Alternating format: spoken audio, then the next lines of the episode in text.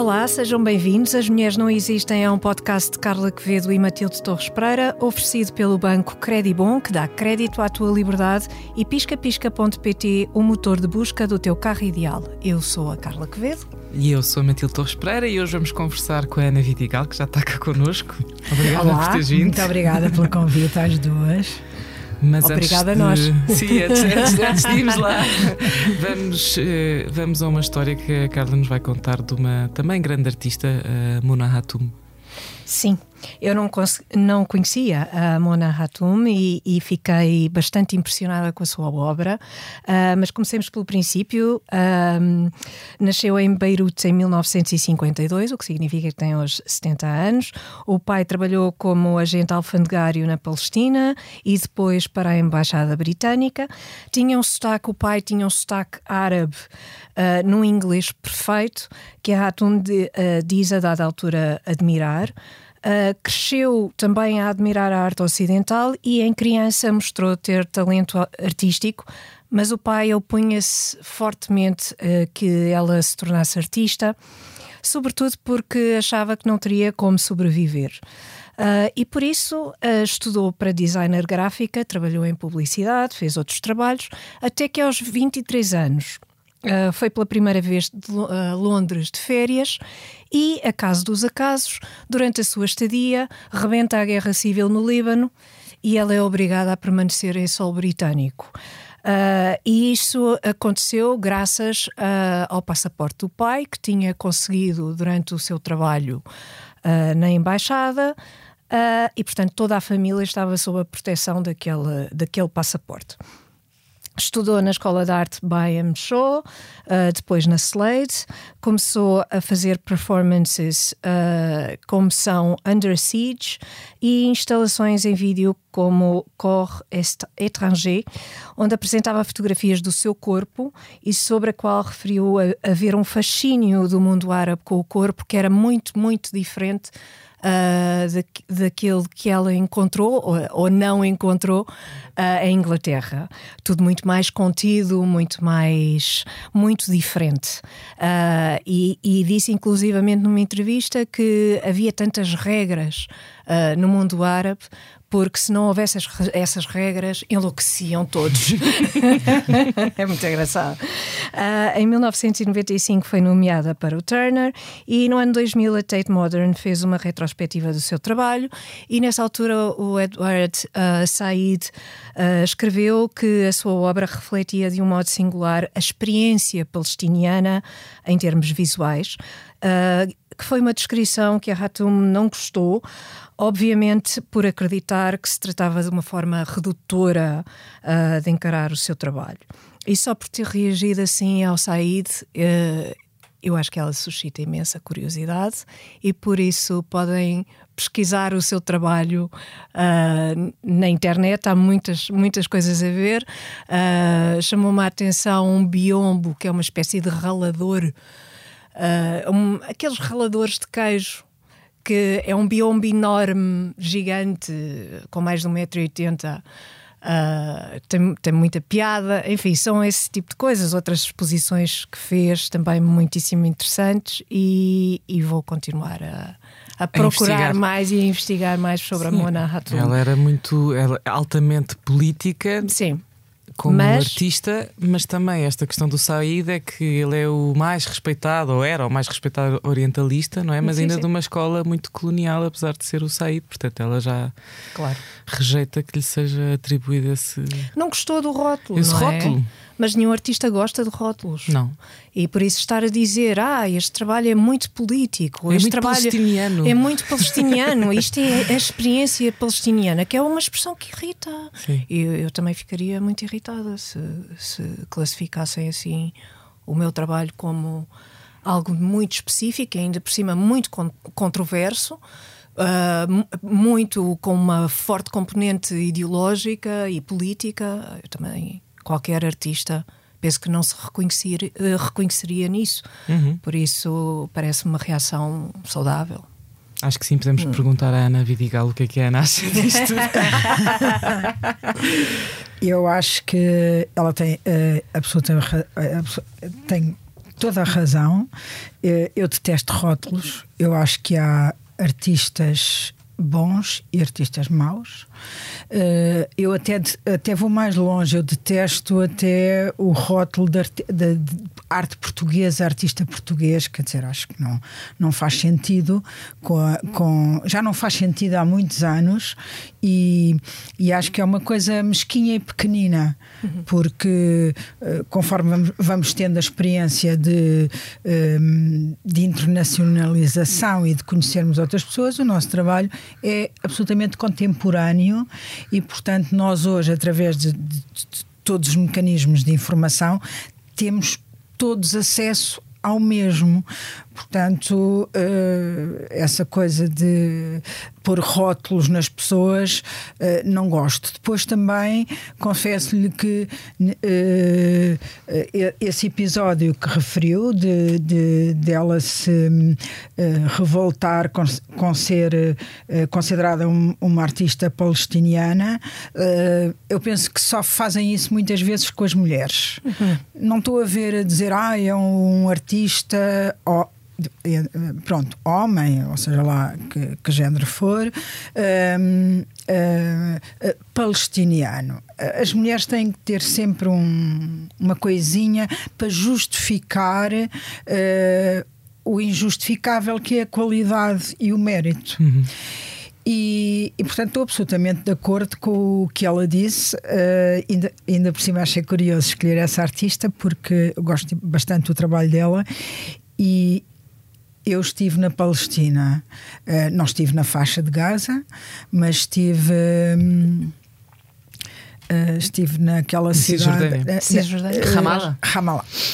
E, e por, por, curioso que seja, uh, estive lá porque fui fazer um, um curso que me interessava sobre o, o, a memória da, da Shoah no, no, no Yad Vashem uhum. e achei que não podia estar eh, no Estado de Israel e, e, e tendo ao lado a Palestina.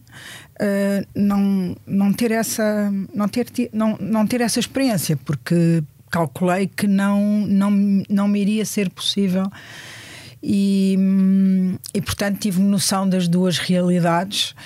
E, e, hoje em dia, com a evolução que, a, que a, a, o Estado de Israel um, está a levar, e, e, é preciso que se diga que eu sou completamente a favor do Estado de Israel, uh, penso que uh, a situação vai ser cada vez mais difícil de resolver e acho que os, o papel das mulheres mesmo em Israel pode vir a sofrer bastantes uh, consequências negativas pela orientação política que, que por, por democracia uhum. uh, atingiu o poder que é o é uma das coisas. Sim, os que... ultra-ortodoxos terem mais influência e, e, e é... conseguirem mudar. E conseguirem mudar é uma coisa muito curiosa que é a mudança por dentro, ou seja, uhum. uh, os, os, uh, os judeus, uh, entre aspas, mais ocidentalizados, são têm uma vida exatamente como nós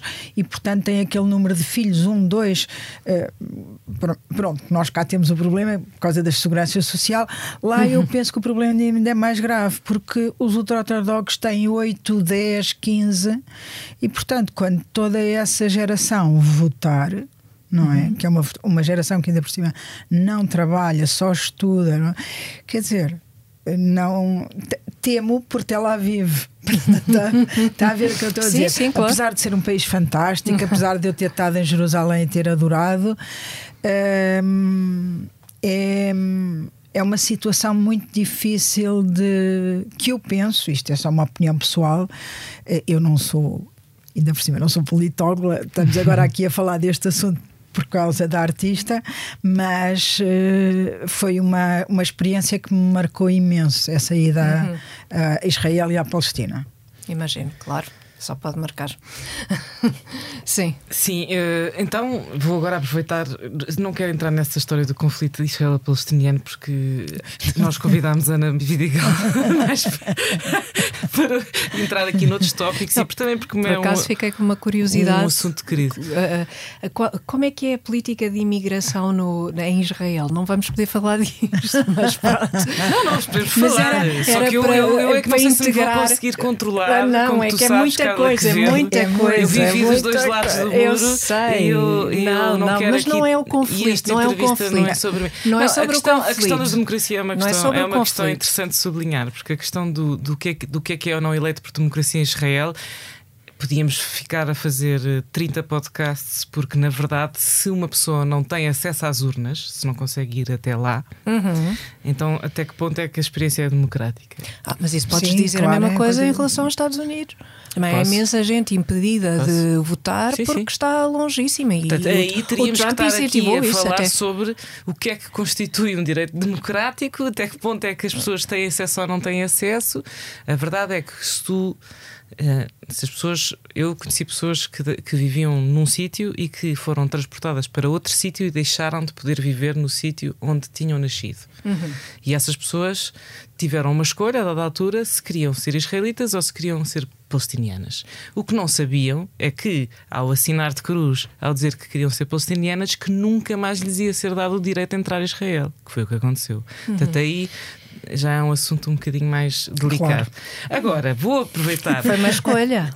As escolhas têm escolha. consequências. Mas as escolhas têm que ser sempre muito bem informadas. Informadas, claro, mas também têm consequências. Mas, mas por favor, apresenta a, a eu, nossa pronto, convidada então, para começar. Vou apresentar a convidada. Para quem ainda não percebeu, está cá connosco a Ana Vidigal. Olá, Ana, tudo bem? Tudo bem. Isto é bom porque a arte serve para muitas coisas, pode não Sim. servir para nada, mas uma das coisas que, na minha opinião, é, é, é das as funções, entre aspas, mais importantes da arte, é obrigar-nos a pensar um bocadinho, portanto já, já, já está cumprida aqui. E a conversar. E a conversar. Uhum. Uh, e a Mona Hatum, de certeza que ia, ia achar graça a esta troca de ideias e achar que estávamos todos a dizer imensos disparados, não percebemos nada, mas cá percebemos, não sei. Ana Vidigal nasceu em Lisboa em 1960, tirou pintura nas Belas Artes de Lisboa, foi bolseira da Gulbenkian, estudou gravura com o Bartolomeu Cid, desenhou uma intervenção nos painéis que podemos ver na estação de metro de Alfornelos, não sei se já lá foram, mas vale a pena ver, e já mostrou o seu trabalho em dezenas e dezenas de exposições individuais e, e coletivas e é reconhecida como uma das mais importantes pintoras portuguesas do nosso tempo e está aqui em estúdio connosco. E começo com uma provocação. Porquê é que nós temos, ou eu tenho, não sei se a Carla tem, esta sensação de raridade uhum. uh, por estar ao lado de uma artista viva? E vou só lembrar o título de uma peça sua que vi há uns anos.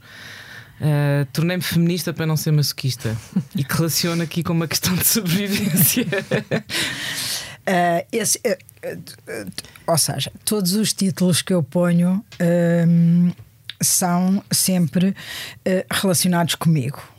E esse é retirado de, de, uma, de um texto de alguém, porque eu roubo imenso os títulos, eu ponho sempre entre aspas, até costumo dizer que às vezes até ponho entre aspas por coisas que são escritas por mim, mas para eu própria não ter que dar explicações, porque digo, não, não estou a ver bem de onde é que tirei e, e esse, esses eu, esse eu tirei, uh, roubei esse, esse título e,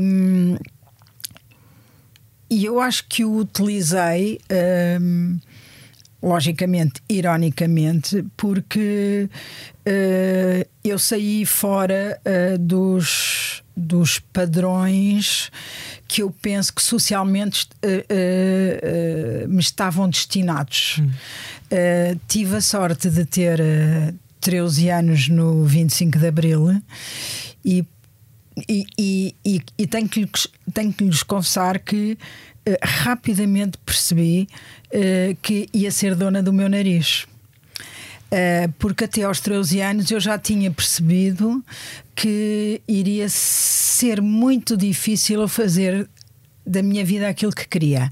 E não estou a falar só, não estou a falar em termos artísticos. Eu acho que isso, isso não era não era não era posto em causa porque eu tive um pai arquiteto e portanto as belas artes já não eram aquele tabu que para muitas uh, pessoas ainda, ou para uma geração anterior, poderia ser. Uh, uh, vi viajei muito com os meus pais, tive muito acesso a museu, portanto, não era isso. Mas era era tipo, uh, ok, estuda, até pode uh, ter a sua profissão, mas vamos esperar mais que corresponda a um padrão social de, do, do, do meio onde está inserido. E eu percebi que podia mandar isso tudo passear e fazer exatamente aquilo que, que queria. Uh, porque eu sempre soube que poderia sempre, é, é, é como disse, uma escolha, uhum. e eu uhum. poderia sempre fazer isso, mas eu iria fazer isso em conflito e uhum. criar conflitos, e isso iria prejudicar-me imenso em termos escolares e de, e de apoio para eu poder desenvolver o meu trabalho, porque um trabalhador estudante não tem a mesma facilidade de, de, de se integrar, de trabalhar como um como um aluno uh, que não é trabalhador estudante. E, portanto, isso, se eu saísse em conflito, uh, eu teria sempre. Teria sempre grandes problemas. E, portanto, o, como eu costumo dizer, o 25 de Abril permitiu que eu conseguisse fazer da minha vida aquilo que queria. sem criar conflitos, porque as mentalidades mudaram e uhum. mudaram muito e continuou em mudança, como nós sabemos, uhum. e, hum, e ainda há bocado falava com a Matilde quando estávamos lá embaixo que 50, os 50 anos de expresso eu vivi-os todos, não é? Portanto, uh, eu tenho muito para contar sobre estas coisas todas. e, e, e, e, acho que é isso, quer dizer, é, é eu eu, eu, eu só fiz da minha vida aquilo que, que fiz porque uh, houve uma revolução em Portugal. Um, ehm, com a qual, uh, em, em, situação imediata uh, e com 13 anos, uh, sofri uma mudança radical de vida, mas absolutamente radical, e, hum, mas que teve consequências muito boas, não só estas que referi, como, por exemplo, uh, logo em 74. Uh, eh, o meu pai, que até era uma pessoa relativamente.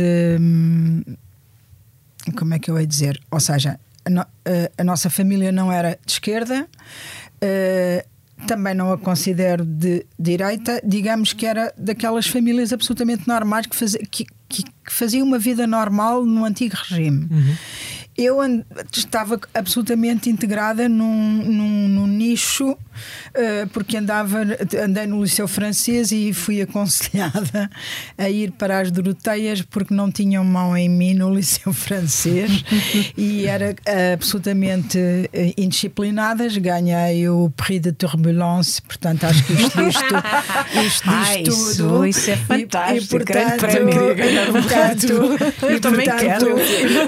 E, e fiz a prima, cheguei a fazer a primeira classe em francês, à qual disse eu não aprendo a falar nesta língua, eu não aprendo a ler nesta língua e não aprendi mesmo. Uh, não era bem uma questão de teimosia, era mesmo que eu não tenho jeito para línguas e aproveitei isso. E claro que no fim do ano a minha mãe foi chamada uh, ao, reitor, ao não me lembro agora diretor. como é, ao diretor da, do liceu e aconselhamos o colégio ao lado que era as Doroteias do certo. parque. Pronto. E. E portanto, agora perdi-me um bocadinho, já nem sei o que é que nós estávamos Estávamos a falar do 25 de Abril Sim. e de, da mudança ah, radical. E dessa, e dessa, mudança radical. O que aconteceu foi que, uh, uh, quando isso aconteceu, uh, todos nós, mesmo que, tenham, que tenham nascido depois, ouviram falar na, no, no, no, período revolucionário em curso, uhum. o verão quente, e portanto o meu pai, principalmente o meu pai, achou que era bom que aquelas crianças que ele tinha lá em casa, que eram três, soubessem o que era a democracia europeia, que era uma coisa que ele achava que não acontecia naquele momento. Uhum porque não acontecia. Quer dizer, não, não, não, não, se já, uhum. não tentemos claro. tapar o sol com a poeira, porque não, não existia. E então, sem recursos absolutamente nenhums, uh, e é preciso dizer que eles viajavam muito sozinhos, porque uh, antes do 25 de Abril também acontecia muito isso. Gente, nós ficávamos por cá e eles iam viajar, era, era o normal. Ele comprou uma carrinha Volkswagen, como era arquiteto, uh, uh, remodelou-a toda e, e nós fizemos a Europa toda, toda, até aos meus 22 anos, portanto começou em 74 e foi até 82, sim, 82, um, para conhecer o que, o que era uh, a Europa, a, a Europa e, e, e a democracia. Não havia cá nós não estávamos na comunidade europeia, não, Exato, não havia sim. nada dessas coisas, uhum.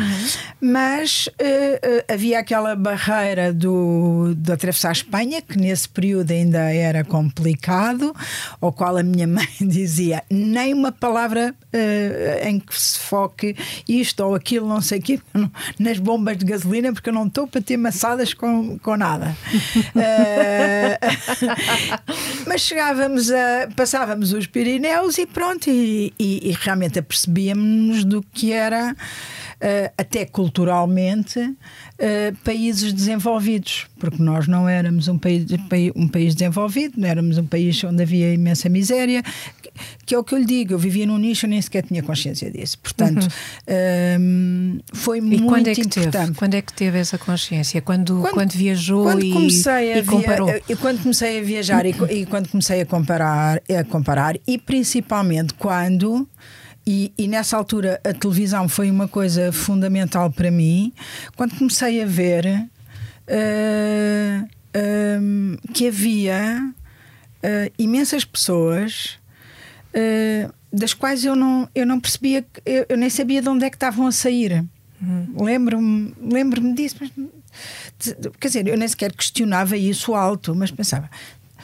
Quem são estas pessoas? Eu nunca vi estas pessoas, porque nós não. Porque a vida era muito orientada entre uh, colégio, ginásio clube português, uh, Quinta dos Avós, Praia das Maçãs, e portanto nós não tínhamos consciência. Era um mundo, mundo um bocadinho em bolha. Em, em bolha, em bolha completamente, é? completamente. E, e é muito curioso porque a televisão de repente é uma explosão que nos entra pela casa dentro uhum, uhum. e que nos informa. E eu sempre fui extremamente curiosa. curiosa. e portanto lembro-me de uh, começar a, a tentar uh, ler.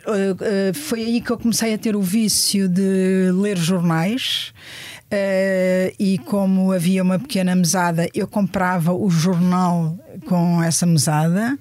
Uh, e, e, quer dizer, isto é tudo uma história de, de vida que tem imensos episódios e e que eu acho até curioso, porque a, a, minha história é, é, parecida com a de imensa gente, eu conheço imensa gente que teve esta experiência, e como, e como é que só se fala da experiência um, das pessoas que tiveram, uh, que já estavam encaminhadas para uma, ou que tinham uma educação para a democracia e daquelas que não tinham tido acesso a nada e que de repente uh, se, vêem, uh, se veem colocadas num processo revolucionário e que Uh, se educam a si próprias, porque o, uh, o meu posicionamento hoje em dia fui eu que o, fui, fui eu que o procurei. Ou seja, não, não, não me foi incutido uh, familiarmente, porque se tivesse sido incutido familiarmente, eu não, ter, não teria posições em relação a certas coisas. Uh, como tenho hoje, uhum. a certas liberdades, a certos direitos, a certas coisas. Portanto, foi autodidata nesse, completamente na sua auto... educação política. Exatamente, oh, isso é um termo maravilhoso. completamente autodidata. E. Hum, e nunca tive problema nenhum em dizer isso. Eu tenho um percurso uh, um, muito diferente do percurso normal, que é as pessoas de esquerda chegam aí aos 40, aos 30 e tal, 40 e começam, começam a acomodar-se. A, a, a, acomodar-se. uns eu, ideais mais confortáveis. Os ideais mais confortáveis. Eu que sempre gostei não muito. olhem para mim, eu não, não, caso. Sempre fui, sempre fui. Eu a imaginar João Luís Era uma reacionária e passei a conservadora, mas sempre fui. Mas, sempre fui mas direito, eu, eu, eu, que eu, eu, eu não tenho problema nenhum em dizer, e, e eu penso que tanto uma como outra, sabem posições que eu tomei, uhum. eu, de, sim, sim. sabem da, da, minha vida, sabem disso tudo. Mas eu comecei no. Ou seja, eu comecei por andar com, com o símbolo do CDS porque eu estava inserida naquele meio, quer claro. dizer. Uh, depois, depois, logicamente, dentro desse meio, houve pessoas com quem eu até hoje mantenho um relacionamento muito próximo e que fizeram exatamente esse percurso, ou seja, a partir de certa altura, para serem coerentes com, o seu, com a sua maneira de viver Uh, e, e, e, quando eu digo uh, coerentes com a sua maneira de viver, é mais com a sua maneira de viver os costumes, uhum. uh, porque, muito sinceramente, se eu fosse a ser coerente com a minha parte económica, possivelmente não, não teria as posições que tomo, mas eu acho que tem que ser coerente com, com, com, com com o estilo de vida que faço e com as opções que resolvi assumir na vida, e portanto isso leva-me para um caminho em que eu não tomo grandes posições em, em, em questão, em, nas questões político-económicas, mas sim nas questões políticas e de direitos humanos. Direitos uhum. sociais também. Exatamente. O, eu ia perguntar, há uma entrevista. Até parece que sou política e não Não, não, mas é interessante falar sobre. Mas o trabalho. É, mas é, é engraçado. Na verdade, o trabalho da Ana Vidigal tem um lado político forte, mesmo que seja subtilmente. Espero bem que sim, porque eu detesto uh, coisas não. panfletárias. Eu acho que é panfletário, mas eu não, não sei o que tenho que achar. Mas agora estava-me a lembrar daquela peça da, muito famosa, a Penélope. Uhum. Uh, 2000, ah, que é a cama, a cama. cama. com correspondência entre os teus pais. Sim. Porque o teu pai estava na guerra colonial sim. e a tua mãe escrevia-lhe cartas, etc. Sim, e ele respondia praticamente todos. Quer dizer, a minha mãe recebia não só as cartas, como aerogramas praticamente todos os dias. É preciso dizer que o meu pai não era militar. Sim. Foi chamado para fazer a tropa a segunda vez, foi obrigado a fazer isso. Uhum.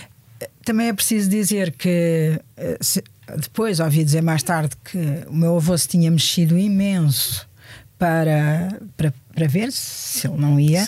E eu penso que isso era, foi das poucas coisas. Há quem discorde disso comigo, mas eu penso que foi a guerra colonial foi das poucas coisas que foi completamente transversal a todos os a todas as classes sociais. Mas era isso que eu ia perguntar. Uhum. Era, havia, eu fiquei curiosa com esta questão. Uh, por variedíssimas razões. Uma delas era é porque é um tema mas acho que já lá vamos. Eu ia dizer que é um tema que agora está cada vez mais presente na arte contemporânea, a questão do pós-colonialismo, etc.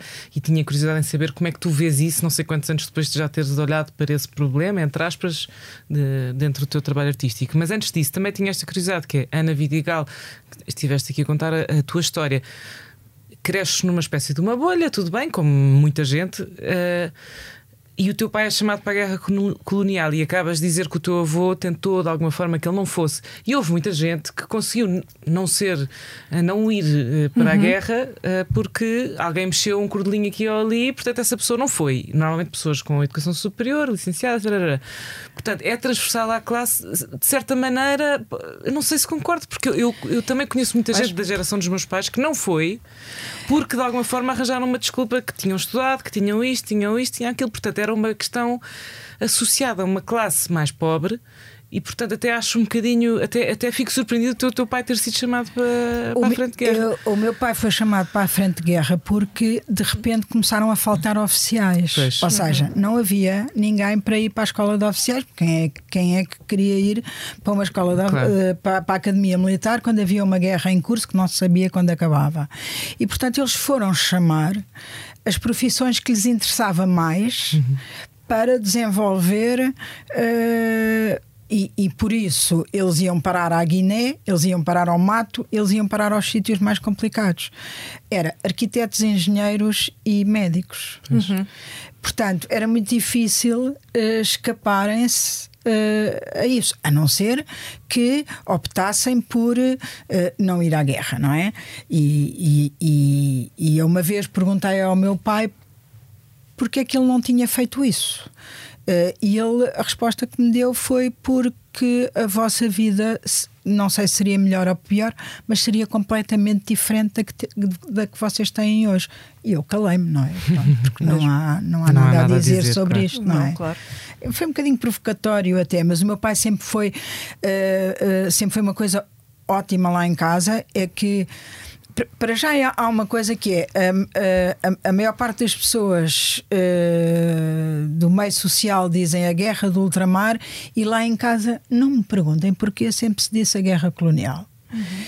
E eu, por acaso, foi uma coisa que me deu, me deu imenso jeito, porque uh, sempre ouvi falar na guerra e só mais tarde soube que havia essa, essa diferenciação.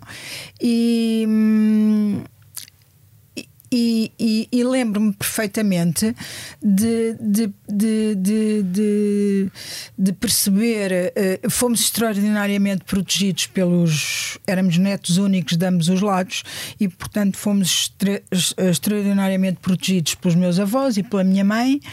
E lembro-me de. A única coisa que eu tinha noção era que quando se atrasava os aerogramas. Uh, uh, eu, eu, eu, eu, notava, porque eu era a mais velha, uh, tinha, foi o meu pai teve, enquanto eu tive entre os meus 7 e os meus 9, 10 anos, eu tinha a noção do nervoso da minha mãe quando. Uhum. Quando a coisa se atrasava. Quando, atrasava. quando havia atrasos, quando ela percebia uhum. que havia ausência de notícias. Mas de resto, era uma consciência muito leve uh, sobre o que era a guerra. Era uma, era uma coisa que os portugueses tinham que fazer, tinham que lá ir, tinham que defender uh, as, as colónias. Uh, portanto. Sem grandes questões. Sem e, depois, grandes questões. e depois o seu pai falou sobre. O meu pai falou sempre sobre falou isso. Sobre, so, sobre o assunto. Ele, como era arquiteto, ele uhum. foi para o mato, ele teve em Bula, eh, em Nova Lamego e depois Bula, que ainda era pior que Nova Lamego. A minha mãe nunca lá pôde ir porque era completamente mato, porque as mulheres desafiais poderiam ir. Eh, coisa. Um, e ele preferiu ser ele a vir a, a a Portugal, porque eles tinham direito a um mês por ano, os oficiais tinham direito a um mês por ano. E, e ele foi de máquina de filmar, de máquinas fotográficas, tinha esse hobby e foi para a guerra com isso tudo. Portanto, ele deixou-me um material absolutamente. E sempre me deixou mexer nele e sempre me uh, permitiu que. E sempre falou da guerra. Sempre qualquer questão que nós puséssemos. Não era, um, não, não era, um tabu. Não era um tabu. Não era, um tabu. Era, ele dizia, era assim, aconteceu, teve que ser. Era, era, era eles ou eu. Uh, portanto, ele. Uh, ou seja, ele contextualizava sempre a situação. Naquela altura eu não podia ter tido outra opção, eu não tive outra opção, eu tive que fazer, eu tive que não sei o quê, por isso é que eu estou aqui agora, porque se eu não tivesse feito isso, eu eu estava morto, eu não estava aqui, e portanto eram, eram respostas tão diretas que não nos permitia uh, uh, discutir, digamos assim, não é? Porque tínhamos que que como é- aceitar. É, aceitar. E como é que claro. tu vês agora então esta. Hum, assim. O mundo da arte tem assim umas correntes, não é? Não quero dizer modas, mas há assim umas correntes, umas correntes de pensamento que vão. Que vão Sim, mas que vão e vêm. Vão e vêm, não é? Como Sim. a história de que a pintura morreu, que nunca morre, Sim. mas vai morrer, e não morreu, e, ah, afinal está morreu, está sempre a suscitar.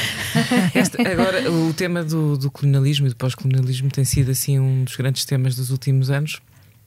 Um, e, e esta era a minha pergunta: é quando tu já de, do alto, entre aspas, de uma carreira muito preenchida, olhas para jovens artistas ou quem está a trabalhar agora esses temas, curadores, museus, instituições, como é que tu.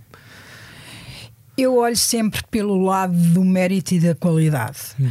Se um artista afrodescendente, como existem muitos nos Estados Unidos, por dou exemplo, por exemplo, da Cara Walker, uhum. uh, tiverem qualidade, uh, é um artista não me interessa nada se é afrodescendente, se trata desse assunto, se tem direito a tratar desse assunto. O que eu não permito é que, é que não me deixem a mim, se eu quiser, tratar desse assunto. Porque também há uma, uhum. um, um, um enorme grupo de artistas afrodescendentes que não lhes que agora podem estar a tocar nesse assunto, mas que antes não lhes interessou tocar nesse assunto e ninguém lhes foi dizer que eles não podiam tocar noutros assuntos, a não ser na sua origem, na sua porta. Portanto, limitações. Uh, ao como é que eu ia dizer ao processo criativo uh, à análise e ao desenvolvimento do pensamento através da expressão plástica para mim é inconcebível. Não, não, não. Eu não vou ver uma exposição só porque o artista é, uh, por exemplo, chinês, ou só porque o artista é uh, afrodescendente, ou só porque o artista é americano. Eu vou ver porque me interessei por aquele tipo de trabalho e por uh, aquele tipo. E, e, e, pelo que hoje em dia a, a, a net nos permite ter acesso uhum. a essas coisas todas. Logicamente, se me perguntarem uh, se há um determinado número de artistas, por exemplo, afrodescendentes, que tiveram dificuldade em afirmar-se por uma questão socioeconómica, ou seja, é tudo uma questão de educação. Deem educação, ou se derem educação igual para todos. Uhum as pessoas têm todas as mesmas ferramentas na mão. Portanto, o, o, o, o que aconteceu é que durante bastante tempo não permitiram isso, ou seja, os governos, eu não estou a falar em ninguém em especial, estou a fazer uma análise transversal. Uh, houve sempre discriminações raciais, esse tipo de coisas. E, portanto, as pessoas não tinham acesso à educação, não tinham, e, portanto, não podiam depois, mais tarde, competir com uh, entradas nas faculdades uhum. e coisas no género. Mas quer dizer, a posição das mulheres também foi muito essa, não é? Quer dizer... Ainda bem que tocas nesse assunto. Porque uh, eu tenho uma pergunta, se calhar um bocadinho pessoal. E podes mandar passear se quiseres, se quiseres, obviamente. Sim, sou menina para isso. Uh, mas podes mandar passear à vontade, mas isto, isto pronto, eu não, não posso ter-te aqui e não fazer esta pergunta. Um, tu nunca quiseste ter filhos? Não. E, e focaste no início da carreira a Maria Helena Vieira da Silva como uma das suas referências, só para dar aqui um exemplo, e a Maria Helena Vieira da Silva nunca teve filhos também. Um, Parece-me que hoje, em Portugal e não só, não existe muito espaço para que a, a maternidade conviva muito pacificamente com o trabalho artístico. E, e, e, há uns anos também, numa entrevista, disseste que eras das poucas das tuas amigas de infância, ou a única que exercia uma profissão que não, que não dá disponibilidade para mais nada. E, eu, eu gostava de te perguntar se vês o teu trabalho artístico como continuas a ver assim o teu trabalho como uma profissão que não dá disponibilidade para mais nada e se calhar fazer outra, outra pergunta, acrescentar outra pergunta que é se em vez de nascer em 1960 ou se tivesses nascido, não sei se alguma vez passou pela cabeça, 80 ou 90. Adorava, porque agora era novíssima. Mas será que, mas, mas será que tinha sido tão direta essa decisão? Não sei. É, é, é, era capaz de ser, porque a minha posição de não querer ter filhos não tem, não tem propriamente. Eu não queria ter filhos. Ou seja, eu vi a vida da minha mãe. E, vi, e, e, e apercebi-me da responsabilidade, é a única coisa definitiva que nós fazemos na vida. Uhum. E eu não me apeteceu fazer isso não me apeteceu ter um compromisso uh, definitivo na minha vida. Possivelmente isso pode-me custar caro, porque, por exemplo, eu tive a situação dos meus pais que. Uh, tivemos eu e os meus irmãos a infelicidade que eles tivessem bastantes problemas uh, na sua velhice e, portanto, eles tinham ali três filhos absolutamente disponíveis para eles porque também uh, souberam uh, fazer isso. Uh, eu não vou ter isso porque eu não tenho, eu não quis tomar essa, essa responsabilidade. Portanto, levando agora a coisa para um lado mais irónico, invisto imenso nas minhas sobrinhas. Claro. porque uh, nós uh, esperemos que assim seja uh, cada vez. agora com a pandemia pode ter mudado um bocadinho, mas a esperança de vida aumentou imenso e principalmente se a esperança de vida aumentar com, com, com as pessoas lúcidas. Uh, é muito complicado uh, uh, não ter apoios, porque há um determinado número de coisas que até eu hoje Uh, com 62 anos já não consigo fazer em termos físicos como fazia aos 20, aos 30, aos 40 e portanto. Mas uh, essa, uh, o compromisso que fizeste ao invés é que, é que tu falas de uma maneira sempre muito descontraída, não é? E bem disposta, sim. e é tudo simples, mas não deve ter sido sempre tudo simples. E a verdade é que quando eu olho para, para muitos dos teus trabalhos existe este, este lado da Ana Vidigal arqueóloga, não é?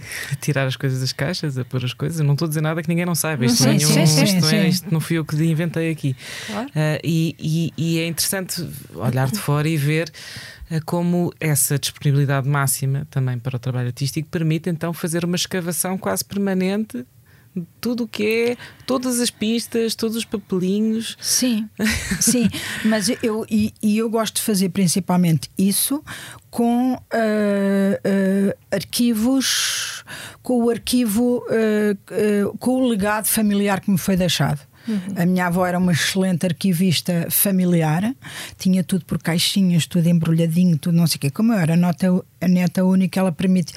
Ah, depois tinha uma casa muito grande, tinha um sótão onde estava tudo uh, guardado, e ela permitiu-me sempre que eu utilizasse todas, esse, toda, todas essas coisas, ou seja, que que estraçalhasse um, uma coisa que estava otimamente bem feita e que hoje se calhar estaria tipo assim num museu de como guardar ou preservar as coisas. E, e isso também me dá a liberdade de eu fazer as interpretações que quiser, porque eu estou a falar sobre uh,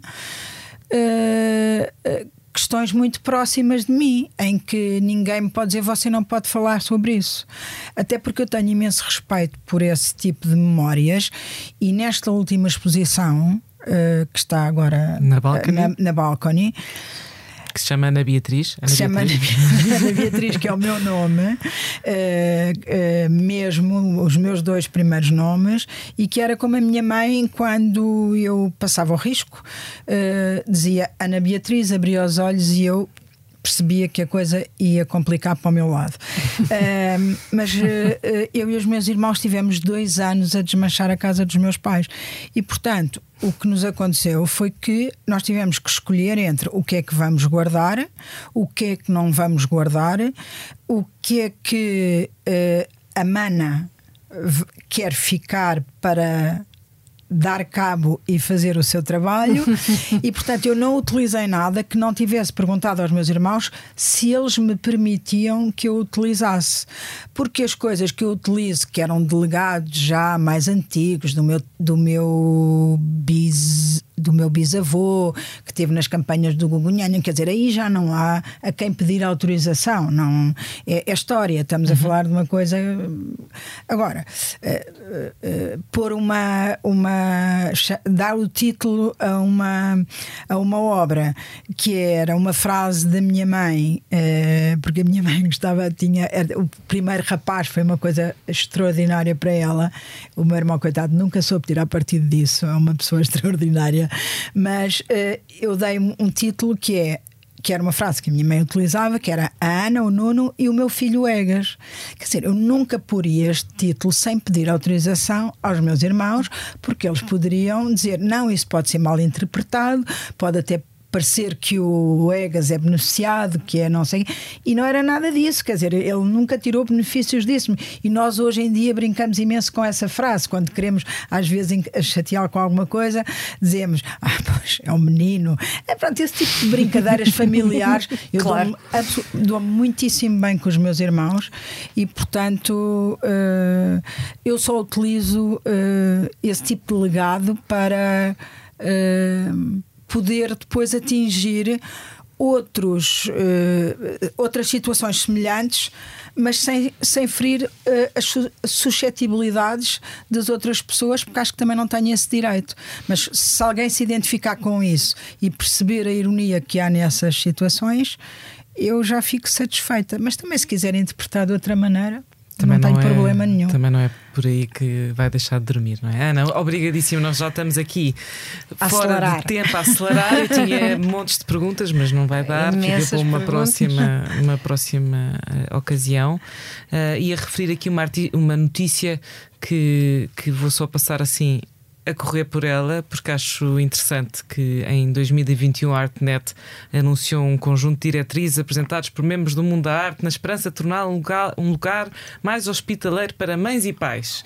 E então é uma coisa muito à inglesa, não é? Uma lista de 10 pontos, como do, podemos nos lembrar, por exemplo, das coisas das Guerrilla Girls, não é? Que era agora vamos na quarta vaga feminista, portanto é sempre curioso, assim, de uma perspectiva do observador, ver como é que as várias manifestações que vão fazendo. E agora então a Ana Vidigal cresceu numa altura em que nada disto existia, por isso eu, eu, eu fiquei sempre. Uh, fico sempre.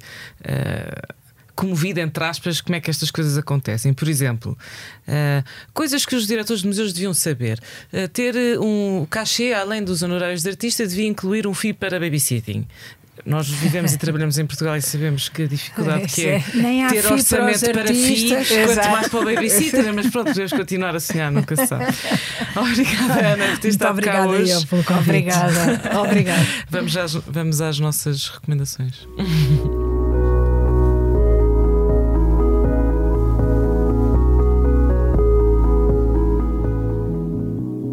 As recomendações de As Mulheres Não Existem são oferecidas pelo Banco Credibon. Dá crédito à tua liberdade e faz a tua simulação em credibon.pt. Carla, vais recomendar uma série? Vou recomendar uma série da Netflix. Uh, mais uma série, porque hoje em dia e cada vez mais é preciso ver ficção bem feita, bem escrita, de preferência com graça. Há poucas, poucas séries sobre comédia, de comédia. Uh, esta série é espanhola e tem o título sugestivo Machos Alfa. Foi criada por eh, dois irmãos, Alberto e Laura Cavalheiro, uh, para a Netflix. Tem 10 episódios, devia ter 6, no meu entender. Uh, mas eu gosto de editar e acho que engonham ali um bocadinho no quinto, sexto, sétimo episódio. Mas daquelas que puxa para a frente engonham. quando estás a apanhar uma cega? Uh, não, isso não faço. Eu paro e deixo de ver, ou então vejo até ao fim, e foi o caso. Acabei por ver até ao fim. Isto pega num tema muito atual sobre uma alegada crise de masculinidade uh, que não consegue acompanhar ou não aguenta a sua perda de influência na sociedade e, em particular, junto das mulheres, e, e de um modo muito acertado, falo de um modo muito acertado com muito humor e explorando uh, situações muito caricatas de, de, desencontro e absurdas. E tudo começa numa, com uma cena muito divertida Uh, com quatro amigos quarentões a frequentar um curso de desconstrução da masculinidade e depois seguimos as histórias de cada um deles uh, com as respectivas mulheres, companheiras, namoradas, etc. E só um deles é que é mais alfa, mas pronto, tudo bem. Vamos fazer de conta que são todos. e tu, Matilde? São todos mais Olha, eu vou recomendar duas coisas. Primeiro, que vão ver a exposição da Ana na, na Galeria Balcani, que claro. está até 25 de fevereiro, chama-se Ana Beatriz. E deve ser uh, muito interessante. Não sei, não vi, vou lá ver, mas eu também acredito vou. que seja ótimo. Claro. Vamos, vamos, ver, claro. Um, e depois vou recomendar um documentário que vi este fim de semana que se chama What Happened Miss Simone sobre a vida da pianista e cantora Nina Simone. Uh, o filme uh, é, é muito bem, é maravilhoso o documentário e é assim um bocadinho também Uh, perturbador por, por, todos os tipos de motivos. Foi produzido pela filha Lisa Simone, estreou nos Oscars no ano em que houve assim um boicote generalizado aos Oscars por parte da comunidade afro-americana, porque uhum. estas questões dos protestos sim, sim. contra a falta de diversidade, etc. No entanto, a Lisa Simone, a filha da Nina Simone, decidiu apresentar o filme na mesma, porque disse nas linhas de era o que mais faltava desses tantos todos a trabalhar um filme sobre a minha claro. mãe e agora não vou mostrar a ninguém. E então foi na mesma e foi muito assertiva a dizer eh, nesta afirmação pública de que não vou agora perder a oportunidade de mostrar isto, as pessoas têm que saber a história da minha mãe e, e isto tudo enfim, é política, não é? O que nós agora chamamos as, uh, o barulho das luzes, porque na verdade o que interessa é o conteúdo do filme. A Nina Simone foi uma mulher extraordinária, Fantástica, extraordinária, fabulosa, fabulosa corajosa. Ela, uhum. O sonho dela sim, era sim. ter sido a primeira pianista negra clássica nos Estados Unidos. Ela não tinha qualquer tipo de ambição de ser uma estrela da pop ou do blues ou do soul. O que ela queria mesmo era chegar a Carnegie Hall e tocar Bach. Nunca deixaram. Nunca lhe deixaram fazer isso, nem o marido, nem os agentes, nem ninguém. Portanto, ela, a dada altura, quando consegue romper com tudo aquilo que era esperado dela, o que é que ela decide fazer? Primeiro, juntar-se ao Martin Luther King e ao protesto contra uh, a segregação dos negros, porque ela era do Sul também. Uh, é preciso dizer que ela teve uma professora de piano branca judia, uma mulher que olhou para ela um dia no, numa, no, numa igreja e disse: Tu vens comigo para o outro lado da linha de comboio. Uh, e, e, e, é extraordinária porque ela viu o Luther King a ser assassinado, tal como Langston Hughes, tal como muitos outros dessa geração de ativistas pelos direitos dos afro-americanos nos Estados Unidos, e a dada altura percebe-se que dá ali um clique e que ela não aguenta mais e foge, vai para a Libéria.